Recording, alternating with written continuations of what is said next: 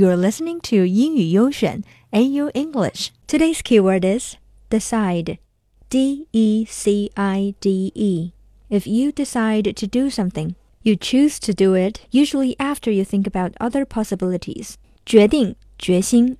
Here is an example. We decided to have a show called A-yo English last year. A-yo English.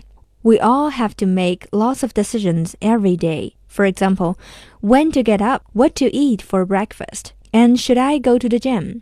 这些决定呢，有的简单，有的难。今天我们要说的决定是一个非常难的决定，也是一个非常重要的决定。So how do you know when you are with the right person? You're supposed to just know it.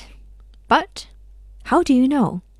I think it is true that to some degree you will just know. You will know because you can feel it. But still, there are some signs that can help you confirm that you are with the right person. There isn't a for sure thing, but these can definitely help you make a conclusion. Here are 10 signs that you are with the right person. Today, let's go through the first 5 signs, and in the next episode, we'll talk about the latter 5. Number 1. You spend time together doing things you both enjoy. 听说过很多人会为了自己的另一半选择自己不太喜欢的活动，but when you are with the right person, you are able to do things together and actually like what you are doing.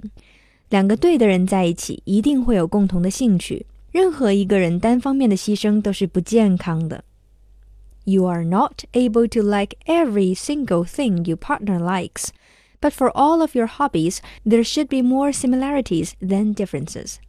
Number two, you are able to spend time apart. 再相爱的两个人也不可能每时每刻都黏在一起呀。学会留下适当的空间也很重要。There's no harm in seeing what your partner is up to, but that doesn't mean watching every step that they make and asking them where they are, who they are with, where they're going next, and when they will be back. Enjoy your time apart as much as you can enjoy your time together. It is called balance. Number three, you want to be together. 如果你不想和这个人待在一个空间里，then why are you with them in the first place? You should be looking forward to seeing them.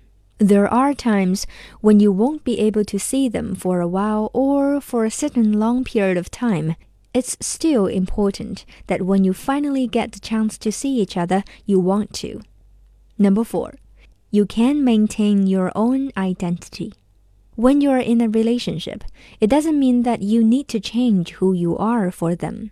适当的妥协可以理解，但一段爱情并不需要任何一方改变自己的所有。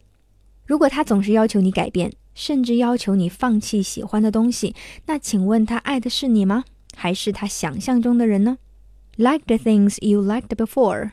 Laugh at the same kind of jokes.